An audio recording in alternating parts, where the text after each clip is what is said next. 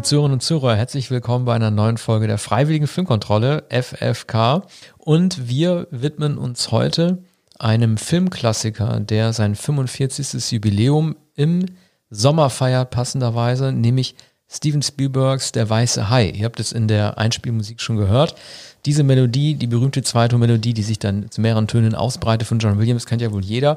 Bevor wir anfangen darüber zu reden, äh, möchte ich nochmal auf zwei Besonderheiten äh, hinweisen, die mir bezüglich des Films erst in den letzten äh, ein bis zwei Jahren aufgefallen sind, die aber auch viel über den Film aussagen. Äh, es gibt irgendwie so ein, so ein Gimmick, der im Netz aufgetaucht ist, nämlich dass es eine Einstellung gibt, in der man das Boot bei Nacht sieht mit den drei äh, Jägern bzw. Jäger, Kapitän und Forscher. Dann sieht man auf einmal so eine Sternschnuppe über den Nachthimmel gleiten. Das sieht man dann in zwei Einstellungen. Einmal, in dem man Chief Brody sieht, Roy Scheider und einmal, in dem das Boot so durch die Nacht fährt. Und es gibt viel Streit darüber, ob diese Sternschnuppe, die man am Himmel sieht, äh, nachträglich, nachträglich von Spielberg eingefügt äh, wurde oder ob das so ein Naturereignis ist, das zufällig mit auf ähm, Kamera gelandet ist.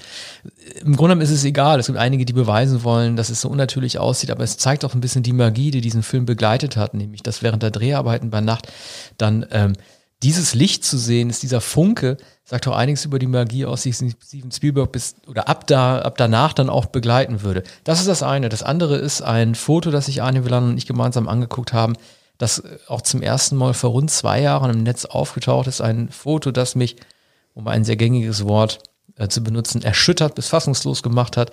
Heutzutage sind ja alle erschüttert und fassungslos. Und auf diesem Foto gab es ähm, eine Szene zu sehen, ein Filmstil, der nicht im Film gelandet ist, nämlich den Tod eines der Opfer, nämlich dem jungen Alex Kindner. Das war dieser Junge, der im Schlauchboot durch die Gegend gefahren ist. Und ähm, auf diesem Foto sieht man wie so, wie, wie so ein schwarzer Monolith, der sich hinter dem Jungen auf diesem Schlauchboot auftürmt, das aufgerissene Maul dieses Hais. Also ich kann jedem nur empfehlen, nach diesem Bild zu suchen. Man gibt bei Google Bilder einfach rein, Alex Kindner Death, dann findet man das schon. Und das ist, finde ich, natürlich hat es diesen Neuigkeitenfaktor, das hat aber, finde ich, es ist wahrscheinlich mit das härteste Bild, das diese gesamte Filmreihe überhaupt zu bieten hat. Diese riesige schwarze Wand hinter diesem kleinen Jungen, extrem gut aussehend. Äh, es gibt auch ähm, tatsächlich Filmmaterial, das ein Strandbeobachter, also so B-Roll-artig aufgenommen hat von dieser Szene. Das findet man in der High-Doku. Die ist unter anderem auf Netflix zu sehen, gibt es einen Film. Worauf ich hinaus will, ist folgendes. Ähm, dieser Film lebt ja davon, dass man den Hai erst nach etwas mehr als der Hälfte der Spieldauer sieht, nämlich äh, wie er einen anderen Menschen unter, äh, unter Wasser angreift, später dann, als er auf Brody losbrüllt, als er ihn füttern will. Aber ähm, wenn man das schon gezeigt hätte, hätte man möglicherweise so gut wie es auch aussieht, ein bisschen was von dieser Magie zerstört. Denn dieser Film lebt ja nun mal davon, dass er erst sehr spät reinen Tisch macht und zeigt, wie das Biest überhaupt aussieht. Ja, das ist die Magie des Films, das ist der Trick des Films. Man hätte es nicht, nicht, nicht anders gemacht. Es war allerdings im, im Gespräch wurde überlegt, das Drehbuch wurde erst kurzfristig fertiggestellt. Es wurde sogar erst spät in Auftrag gegeben. Ähm, den Roman gab es erst seit 1974. Peter Benchleys Roman, der ein großer Bestseller sofort wurde. Und ähm, sofort wurde das Buch gekauft, dann wurden die Filmrechte verkauft und es musste schnell geschrieben werden. Es haben drei Leute mindestens dran geschrieben. Einer, der dann schließlich nicht aufgeführt wurde, der keinen Credit hat. John Milius, der, der damals schon einigermaßen berühmter, begabter Drehbuchautor, später sogar berüchtigt, Conan und, und äh, viele Gewaltfilme für Walter Hill.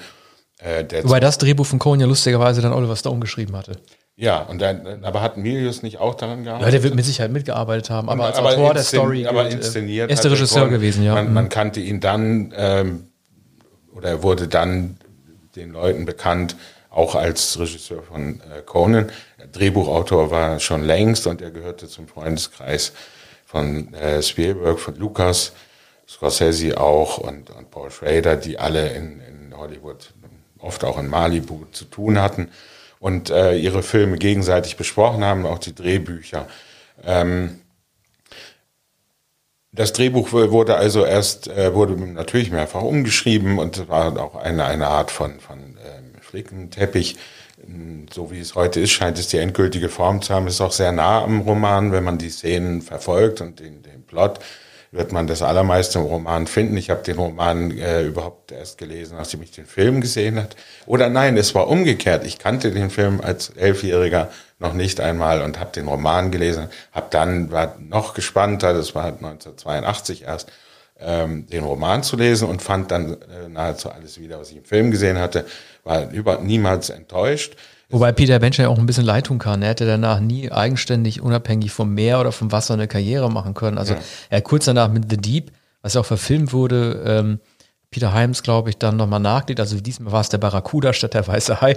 Hat dann irgendwie nochmal versucht, maritim da irgendwie die Spannung zu erzeugen. Also das tat mir fast schon ein bisschen ja. leid, dass er diesem Genre so verhaftet bleiben musste.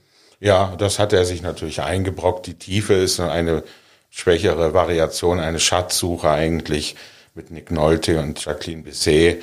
War dann drei Jahre später, glaube ich, ähm, sollte der Sommerblockbuster werden, war auch einigermaßen erfolgreich, aber nicht vergleichbar. Nolte war fast noch nicht bekannt. Bisset, äh, keine sehr populäre amerikanische Schauspielerin. Äh, ist nicht Robert Shaw auch in diesem Film in der ja, Tiefe? Ja. Ich da weiß nicht, welche Rolle er spielt. oder der ja. Kapitän. Also es war auch, war auch ein bisschen doof von ihm. Ne? Also er war ja ein, ein renommierter Schauspieler längst gewesen, hatte auch eine Oscar-Nominierung bekommen. Äh, seine erste große Rolle war ja die des Bond-Bösewichts äh, in Dok äh, nicht Dr. No, in Liebesgrüße vom ähm, äh, aus Moskau. Ähm, aber er hat natürlich damit, äh, wann immer man irgendwie so ein Quint-Festival sieht, es gibt ja irgendwie da in Amityville oder wie halt diese Martha's Vineyard, wie die Gegend da halt heißt, dann immer wieder diese Jaws-Festivals und dann sieht man dann irgendwie teilweise, es gab auch mal den Sohn von äh, Robert Shaw, ich weiß gar nicht, wie der heißt, der ihn dann nachgestellt hat mit diesen riesen, riesigen Koteletten und dem Bart und dieser Schifffahrtsmütze, der dann quasi äh, dann die Rolle des Vaters einnimmt, dann irgendwie theatermäßig dann irgendwie aufführt. Also er ist natürlich derjenige, der von allen am meisten in Erinnerung bleiben wird, äh, von diesem Trio, das auf Haya geht, während man das von, von Roy Scheider, der nie, er wäre vertraglich gebunden, mindestens für den zweiten Teil noch vor die Kamera zu treten. Er hatte ja überhaupt keine Lust auf den zweiten Teil und es ist ja erst im zweiten Teil tritt er auch wahrlich, äh, äh, wesentlich panikmäßiger auf und weniger engagiert als noch im ersten Teil. Ja, also wenn wir von Quinn sprechen, sprechen wir von dem Kapitän des Bootes, dem, dem ja. Haudegen äh, Robert Shaw. Wenn wir von Brody sprechen, Chief Brody, dann sprechen wir von Roy Scheider und der dritte im Bund, die, der diese Triole komplettiert ist, ähm, äh, Richard Dreyfus als ähm, äh, Hooper. Meeresbiologe oder Haiforscher kann man glaube ich sagen. Ne? Ja. Ich weiß nicht, ob er Privatim die Haiforschung betreibt, aber obsessiv jedenfalls. Und Meeresbiologe ist er, glaube ich, auch, auch zertifiziert, aber er ist ein reicher Sohn und, und hat sich eine Yacht eingerichtet. Und ähm, ein, es ist sein Steckenpferd, überall ähm, Haien nachzuforschen. Und er scheint ja auch Kampferfahrung zu haben. Er ist ja derjenige, der sich dann am Ende in den Haikäfig begibt. Ja. Also er hat ja nie voll Gelegenheit gehabt zu zeigen, dass er auch ein äh, Mann des Wassers ist. Ne? Also Quinn nimmt ja seine Hände und sagt, die haben noch nie irgendwas Gutes angestellt in der Praxis. Aber er ist derjenige, der sich dann irgendwie unter Wasser dem Hai stellt. Was Brody sich natürlich nicht traut, weil er äh, bekanntermaßen wasserscheu ist.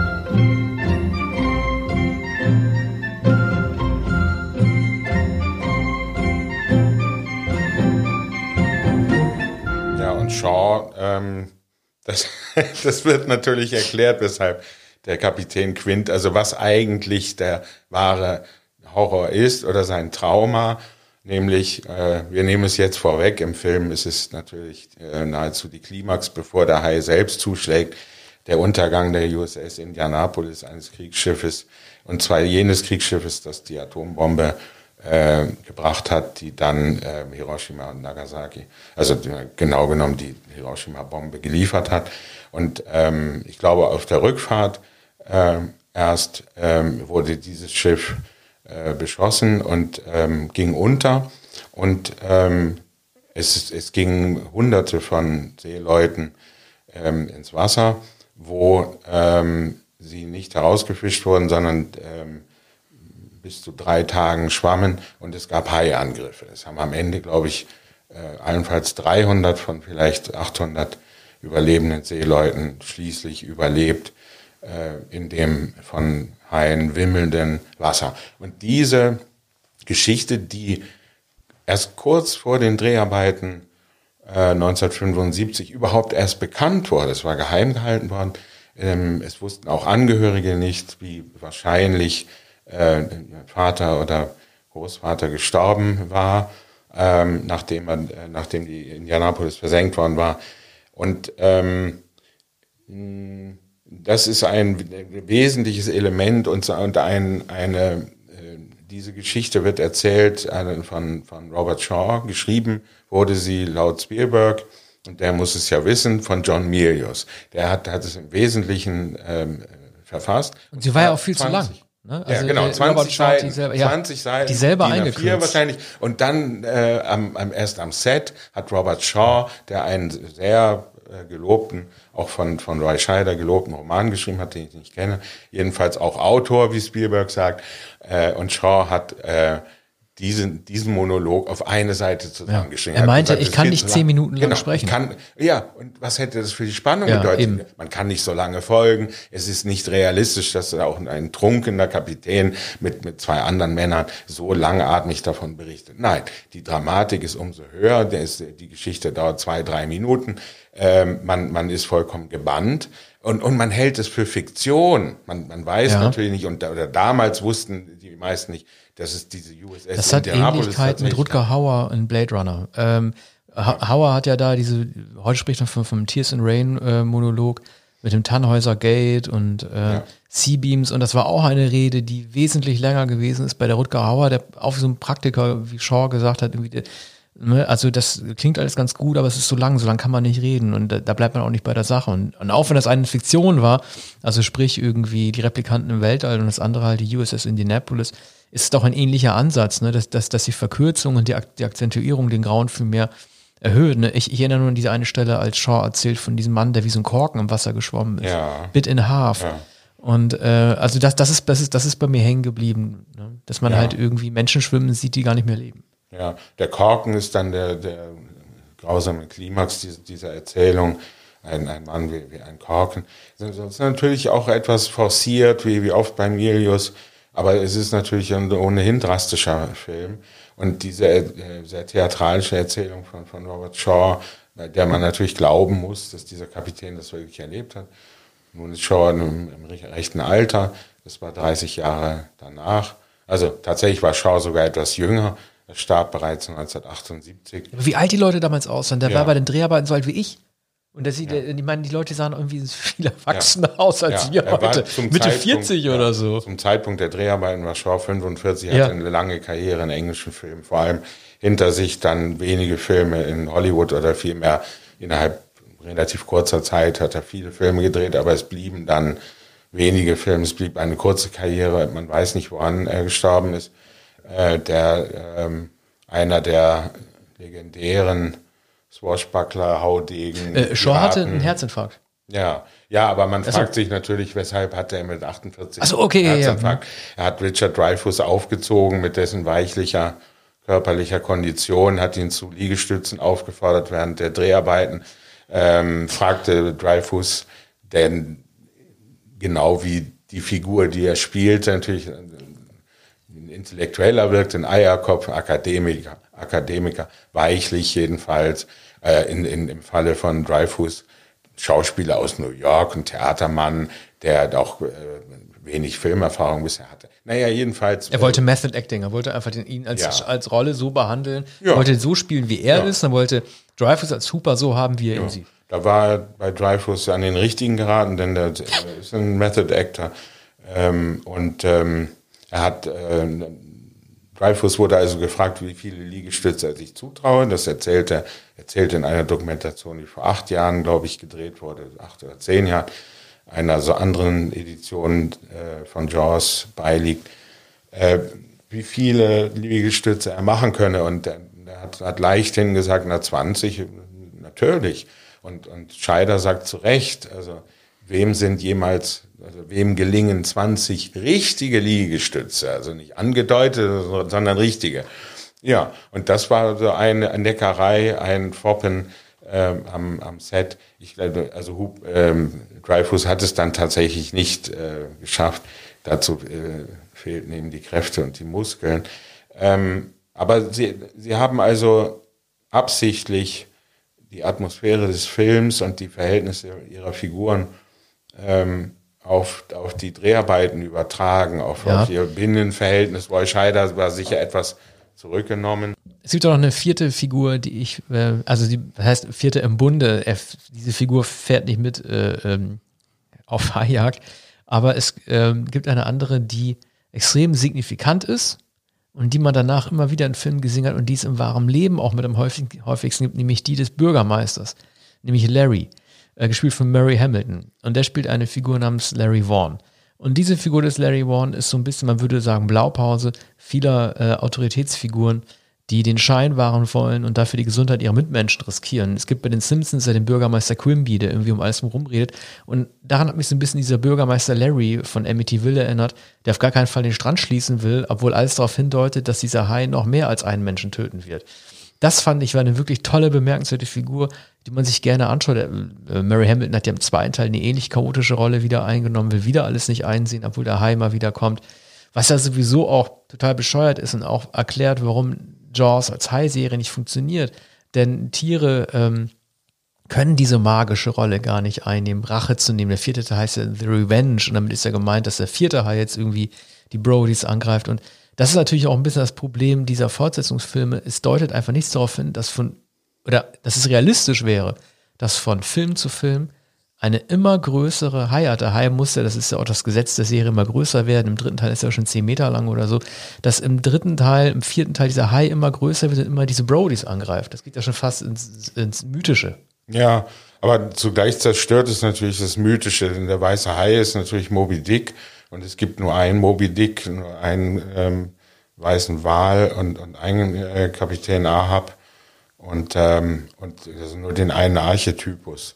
Deshalb ist es dann nicht fortzusetzen. Es gibt auch nur den einen Brody und es gibt nur diese eine Situation wie ein Strand, äh, der ja Amityville heißt. Ja, was will äh, dieser Hai denn auch immer die Brodies angreifen? Als könnte der wissen, was an Land passiert. Ja. Das ist doch lächerlich. Ja, genau. Immer ein neuer Ja, Hai, ja. immer ein, der nächste äh, so Sohn-Hai, der nächste Tochter-Hai will immer die Brodies auslöschen, bis Teil 4. Also Michael Caine. Es ist auch insofern vollkommen ähm, ausgeschlossen und, und absurd, als äh, vor allem im Roman, ich glaube auch im Film, äh, erklärt wird, expliziert wird, dass der, der weiße Hai, der Hai, Hai überhaupt, eine reine Fress- und Verdauungsmaschine ist. So, da ist kein Bewusstsein, da ist keine böse Absicht. Mindless Eating Machine heißt es im Trailer.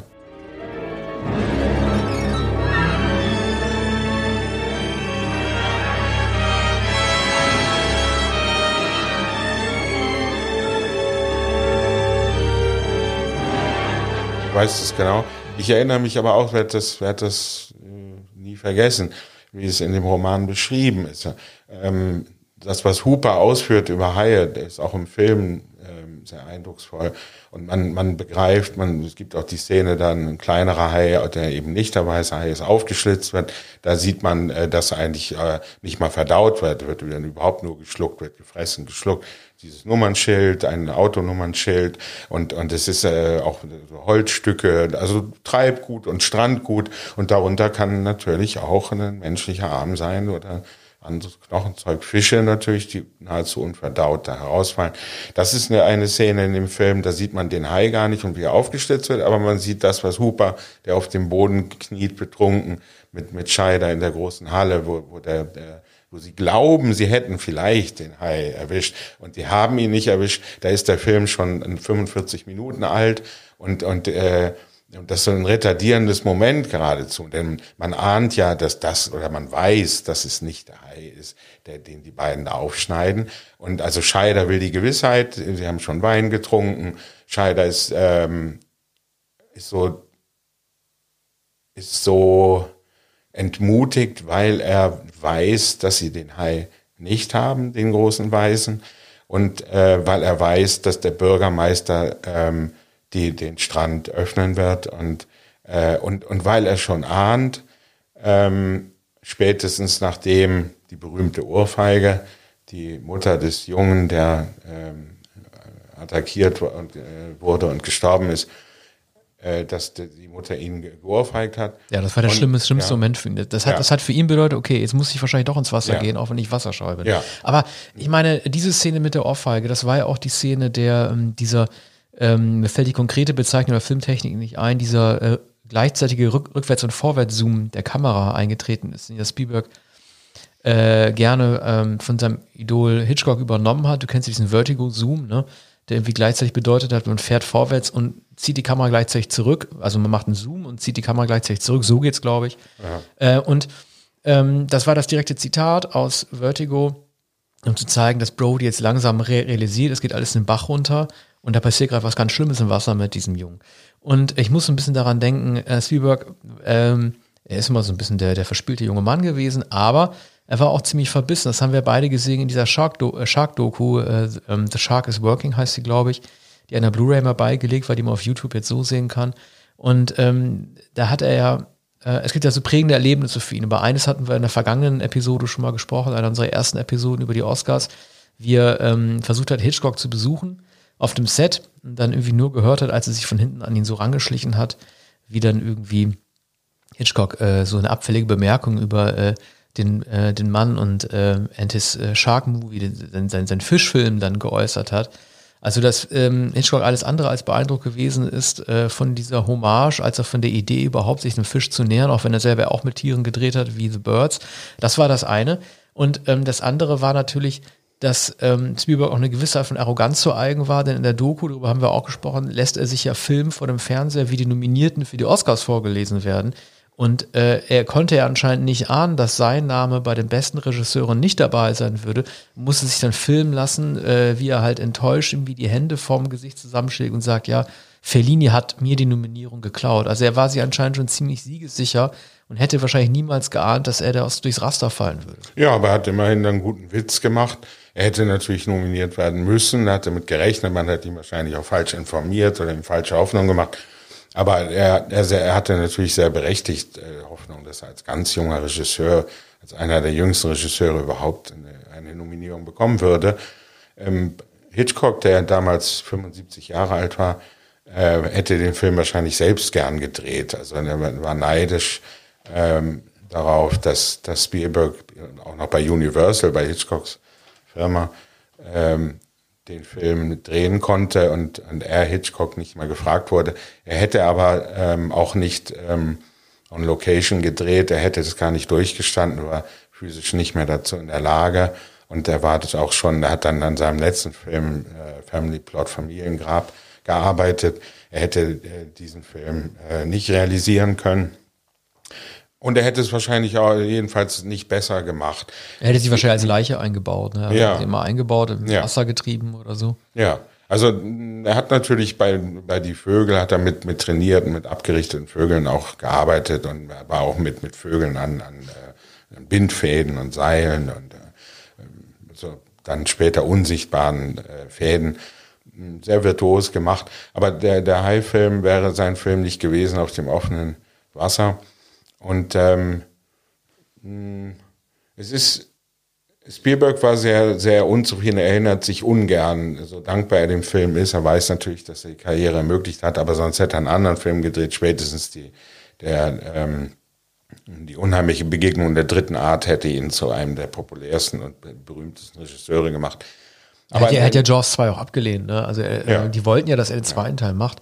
Aber äh, er hat schon gesagt, und das ist ja auch völlig zu Recht, was soll er aus der Geschichte noch rausholen? Ne? Es gibt einfach keinen Grund, nochmal dasselbe, dasselbe nochmal in Grün zu zeigen. Und an sich war ja die Idee der Filmemacher von Jaws 2 äh, konsequent zu sagen, es bringt nichts, wenn wir jetzt wieder 60 Minuten lang so tun, als müssten wir den Hai anteasen und das Biest dann erst nach der Hälfte des Films zeigen, wie es noch größer geworden ist. Deswegen zeigen sie auch den Hai auch schon sofort beim ersten Angriff nach fünf Minuten. Das war an sich ja die richtige Herangehensweise. Mhm. Aber Spielberg wusste einfach, er, er, konnte, er konnte da, da nichts mitmachen. Äh, deswegen hat er sich umso mehr auch gefreut, dann äh, fast 20 Jahre später mit Jurassic Park das nächste Monster-Movie zu machen, wo er dann auch zum ersten Mal seine, äh, Kämp seine kämpfenden Dinos nach, gut, vielleicht waren es diesmal nur 30 bis 35 Minuten, aber doch ist auch es ist sehr spät zu enthüllen. Im Trailer zum Beispiel, so wie es bei Jaws der Fall war, äh, noch gar nicht. Also er ist, ein, er ist ein Mann der ersten Filme und der First, der First Moments, aber daraus nochmal Kapital zu schlagen und dann zweiten Film äh, zu drehen, gut, hat er dann bei Jurassic Park dann leider doch gemacht mit Lost World, fällt mir gerade ein. Ja, und Indiana Ach. Jones. Also aber gut, das war was anderes. Ja, aber das, das, ja. das, war, das war ja charakterbasiert bei Indiana ja. Jones und nicht irgendwie Überraschungseffekt eines Monsters. Ja, im, im Sinne, oder äh, Indiana Jones ist eine Reihe und ist keine Serie und eigentlich kann man von Serials nicht sprechen, mhm. sondern von, die Amerikaner sprechen ja von Franchise und Ähm, das ist Indiana Jones. Ähm, aber ähm, noch einmal zu den Dreharbeiten äh, zum Hai. Spielberg war sehr unglücklich. Er glaubte auch, der Film sei misslungen, ähnlich wie später dann nicht ganz so desaströs, wie Lukas unzufrieden war ähm, mit äh, Star Wars. Da haben ihm auch die Freunde bestätigt, dass der Film missglückt war, sei, vollkommen missglückt, als die Effekte noch fehlten. Also die Schauspielszenen, die Vorlagen und die, das ungeschnittene Material. Da glaubten Freunde, vor allem Milius, äh, Lukas habe den allergrößten Dreck gedreht, den es überhaupt je gab. Bei Spielberg war es eher so, dass Spielberg unzufrieden war, unter anderem mit diesen Hai-Attrappen. Äh, es gab, glaube ich, sogar einen Streik der Drehbuchautoren und so Zeugs, was man immer als Gossip später gelesen hat. Äh, die, die, oder äh, alle möglichen Streiks, natürlich technische Schwierigkeiten. Ähm, bei der Produktion, heute sagt man ja, das ist alles genial gelöst und, und so lauter wunderbare Szenen, etwa der, der Leichnam unter Wasser, diese Wasserleichen auf Martha's, Martha's Vineyard in einem Swimmingpool gedreht, kann man alles gar nicht glauben, wenn man das in der Dokumentation sieht. Ähm, und es waren enorm lange Dreharbeiten, also der lange heiße Sommer sozusagen, nichts, äh, also schlechte Verhältnisse für Spielberg, viel, was er nicht kontrollieren konnte, allzu viele Au Außenaufnahmen. Es gab wenig, was kontrollierbar ist. Umso herrlicher sieht der Film aus. Er sieht nämlich realistisch aus. Die, Fähre, die Fähre, die nach Amityville fährt, der Strand, diese, die leichte Brandung, ähm, wie, wie die Menschen, die natürlich im Sommer 1975 genauso aussahen mit ihren T-Shirts und den Hotpants und kurz, kurzen Jeans. Da. Er hatte auch so viele Statisten laufen. hier auch verwendet ja. und die konnten alle schauspielen. Das war ja. das Tolle. Ne? Er hat ja überwiegend solange es keine großen entsprechenden Rollen waren mit Leuten, die in Interaktion treten mussten, ja fast nur lokale Leute gemacht. Also ich glaube, der Ben Gardner war da, glaube ich, auch ein echter, äh, ja. äh, ein echter Statist. Ja, also der, dessen Kopf dann im Swimmingpool, ja. ähm, also das soll das Meer gewesen sein, aber wie man ja weiß, inzwischen auch so ein Kuriosum, so ein Fun-Fact wurde diese Szene mit Ben Gardners äh, verschollenem Boot, das dann gefunden wird und sein Kopf, der als so als Jumpscare dann irgendwie ähm, dieses Bild fliegt, im Swimmingpool gedreht und deswegen, deswegen sieht auch alles so toll aus, weil man die Leute halt dann immer sieht, wie sie sich tatsächlich dort in New England da irgendwie auch verhalten haben da oben. Ne? Das sieht alles so wie so ein toller Urlaubsort aus und deshalb bricht ja das Grauen da auch umso schlimmer dann irgendwie auf die hinein. Ja. Aber das ist ein Punkt, wo wir gerade über die ganzen Leute und den Drehort sprechen. Wann immer man äh, auf neue äh, äh, Neuauflagen des Films und Extras zu sprechen kommt, stößt man leider immer wieder auf dieses gleiche Konvolut von wenig brauchbaren äh, Outtakes oder geschnittenen Szenen. Also das ist jetzt äh, leider bei der aktuellen äh, Blu-ray und DVD, die erschienen ist, leider auch zu sehen. Es wird viel gezeigt so an Situationsaufnahmen vom Ferienort und wie alle durch Straßen laufen und Geschäften, aber ich hätte eigentlich gerne noch mehr Aufnahmen vom Hai gesehen. Das ist, die muss es ja auch geben. Ja. Also du meinst äh, in in Aktion. Mit, mit dem Hai. Nee, also gar nicht Proben, sondern es muss ja auch noch mehr Filmmaterial aus dem ja. Film selber gegeben haben. Ach so, das wie in Aktion wurde, ist. Also ja, gerade der Schlauchbootangriff auf den Jungen und so weiter, wo man dann irgendwie die Fotos gesehen hat. Das sind die Sachen, die heute eigentlich fehlen, die, glaube ich, nochmal richtig eine Sensation machen können.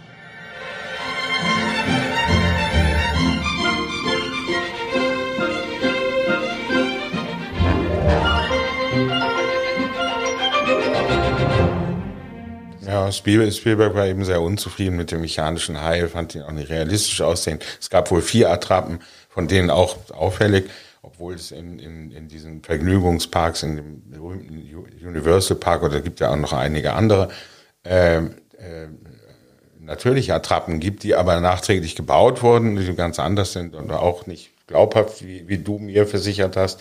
Du hast es mal gesehen. Ja, das sah nicht ähm, gut aus. Also man hat ihn erkannt, dass er es war. Ja. Aber du erkennst natürlich die Mechanik und äh, der geht ja dann irgendwie, das ist so ein bisschen wie bei der Geisterbahn, der geht ja nachher auch wieder ins Wasser zurück. Mit dem Effekt, den hoffentlich dann keiner mehr sieht, aber man sieht halt irgendwie, wie er dann wieder zurückgefahren wird und zurückmontiert wird. Mhm. Aber gut, es ist halt die Ehre, ja. den echten Bruce zu sehen, wahrscheinlich, die einen da irgendwie über Wasser hält. Ne? Aber die eigentlichen Attrappen haben auch nicht gut funktioniert und schienen Spielberg nicht glaubhaft zu sein. Und es äh, hat offenbar auch nur einer davon überlebt, der jetzt auch irgendwo abseits im ganz kleinen Park so, so halb äh, verrottet ähm, noch zu sehen ist. Und bei den anderen Attrappen hat wahrscheinlich niemand überlegt, dass man das aufheben sollte, dass das mal. Aber ist doch irre, ja? oder? Also ich meine, so, ja. so, eine, so, so ein, äh, also eine Sache, die antiquarisch so wertvoll ist wie dieser Hai, das wahrscheinlich berühmteste einem echten Tier nachempfundenen Monster, das es als Requisite gibt Ja. Das ist ja unglaublich. Es gibt auch kein vergleichbares Tier, kein Vögel, kein Vogel von Hitchcock, den man ja. irgendwie, was ähnliches geben will, kein Bären aus einem Grizzly-Film oder so.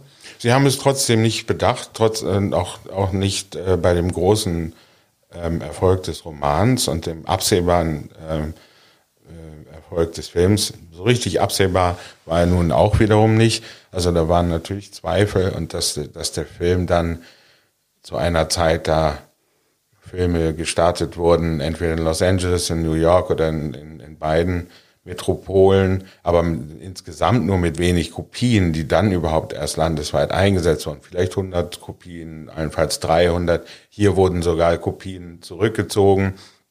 Ähm, statt es sofort zu vergrößern, nach dem anfänglichen Tri Triumph in, in New York, wurden dann weniger Kopien sogar bestellt.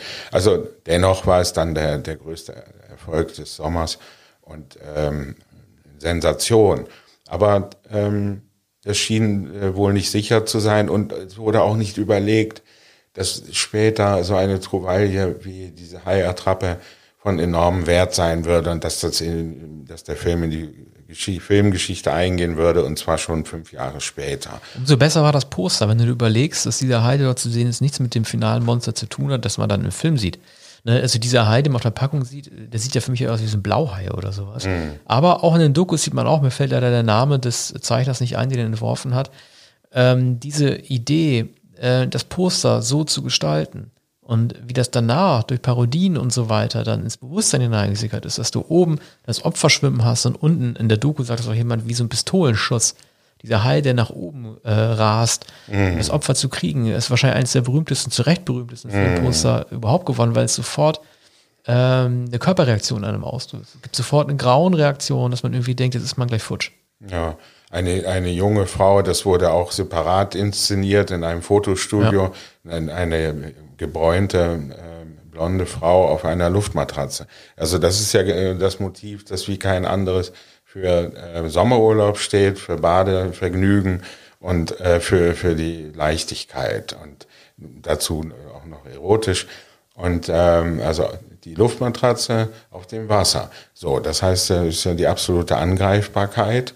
Und wenn man das nicht mit diesem friedlichen Idyll äh, zu tun hat, sondern eben mit einem, mit einem Gewässer, in dem Haie schwimmen. Gibt ja genügend Menschen, die sich auch an Fischen fürchten und die Quallen hat man ja oft an äh, im, im, seichteren Wasser äh, und äh, Algen und dergleichen.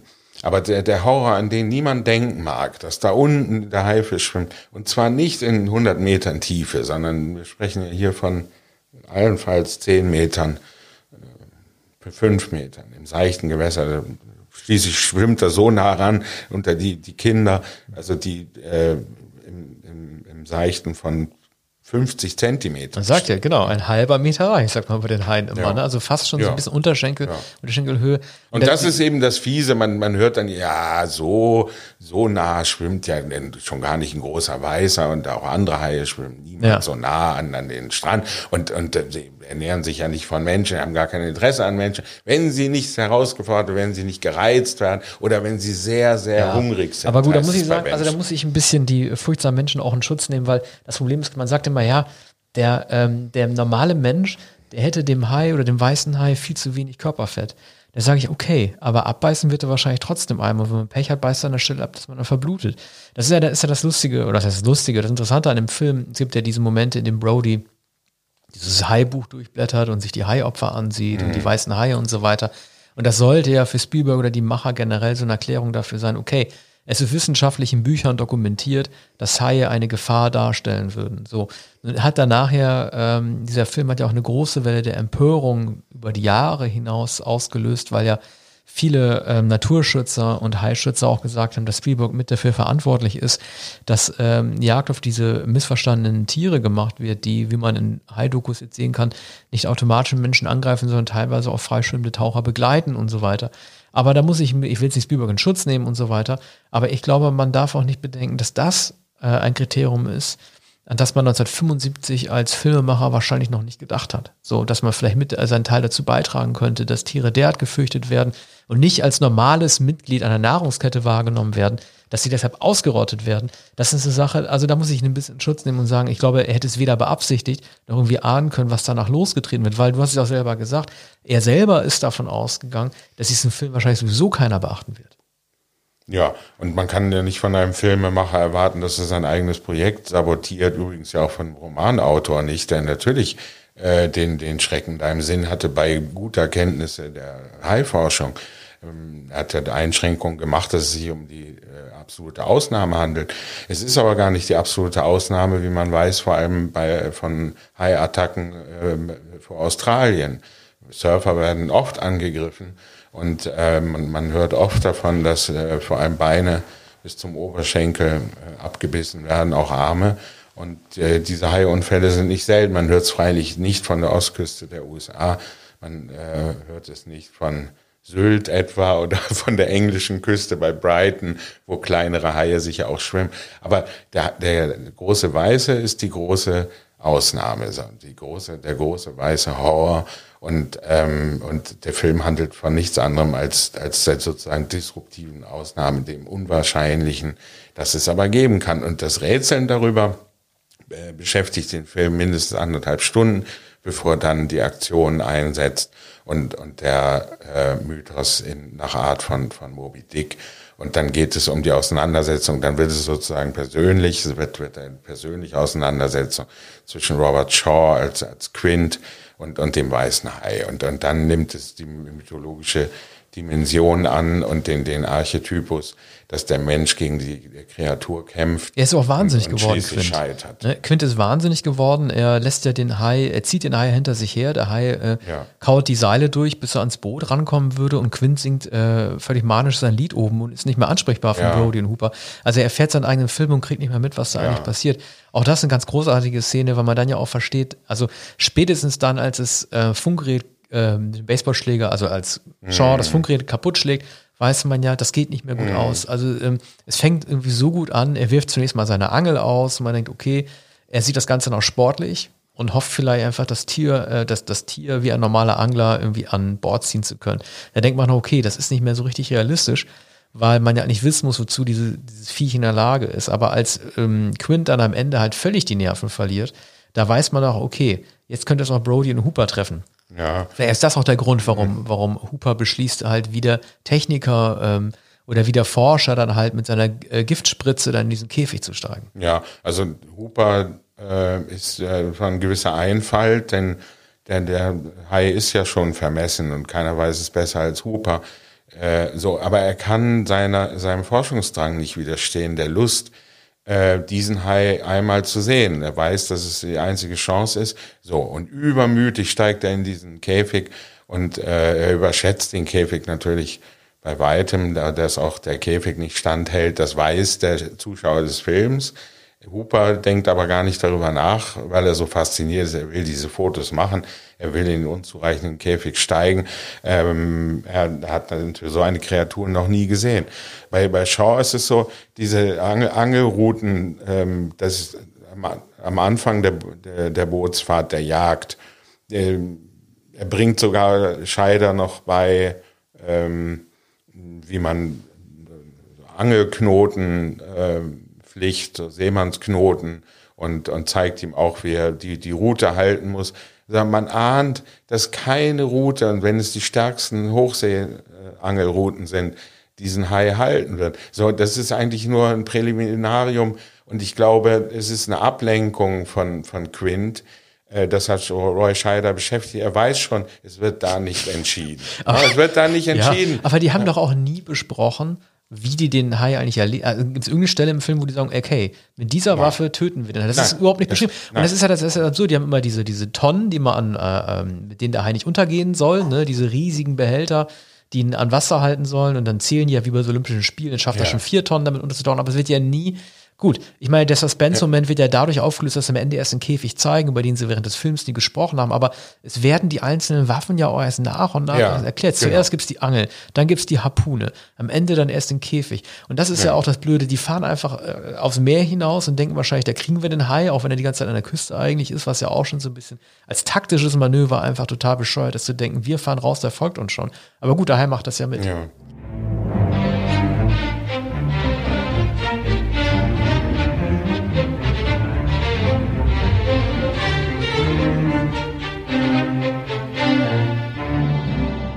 Quint hat auch zu wenig Tonnen mitgenommen. Also man denkt äh, dann doch, ähm, wenn man den Film sieht, warum haben sie denn nur fünf oder sechs Tonnen? Aber aus einem Grunde.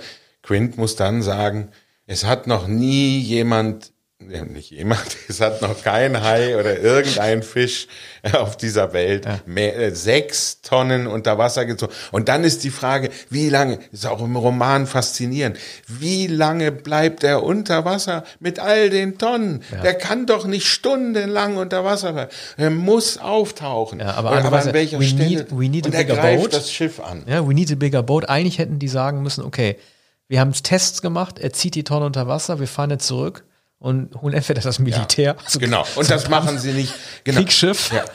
Die, die, die Indianapolis.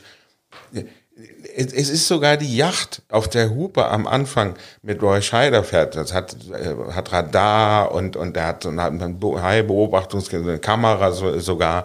Also bestens ausgerüstet. Aber natürlich nehmen sie dieses gar nicht so kleine Boot nicht, das schnell ist und ne, das natürlich dann, mit dem sie den Hai nicht transportieren könnten, wenn er dann erlegt wäre. Aber sie hätten ja zusätzlich nicht nur die Yacht nehmen können, sondern Küstenschutz und so weiter.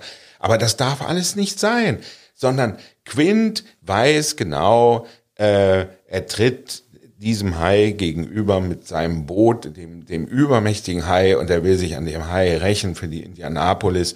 Und er nimmt nur diese beiden Männer mit. Scheider würde er lieber sogar gar nicht mitnehmen. Hooper eigentlich auch nicht. Er würde allein fahren und mit diesem ga- ganz alten Nostradamus, der dem, dem Gemeinderat schon erzählt hat, wie furchtbar äh, das ist, wenn so ein Hai angreift. Ja, zumal Scheider ja zu auch- Beginn des Films. Scheider ist zwar derjenige, der, den, der äh, sich als guter Schütze am Ende erweist und den Hai zum Explodieren bringt, aber es gibt die Momente davor, in denen gezeigt wird, wie er mit seiner Dienstpistole ins Wasser schießt, um den Hai irgendwie zu treffen. Dann wird natürlich auch seine Funktion als harmloser Strandkorb natürlich auch ein bisschen dann bloßgestellt. Ne? Ja. Kurzum, Ja. wir haben alles zu dem wunderbaren. Unser Urteil bleibt Ja. trotzdem, trotz der schlechten Taktiken, die da geführt werden in dem Film, immer noch einer der herausragenden Filme, der uns noch bis heute begeistert. Ja. Und ähm, ich habe den Film jetzt noch zweimal gesehen und ich glaube, ich werde ihn jetzt wiedersehen. Ja. In diesem Sinne, ähm, ja, ähm, Strandurlaube, Sommerurlaube werden in diesem Sommer sowieso ein bisschen spärlicher ausfallen für uns alle. Aber sag das nicht, Ostsee, Ja. Nordsee. Es wurde auch schon mal weiße Haie in der Nordsee gesichtet.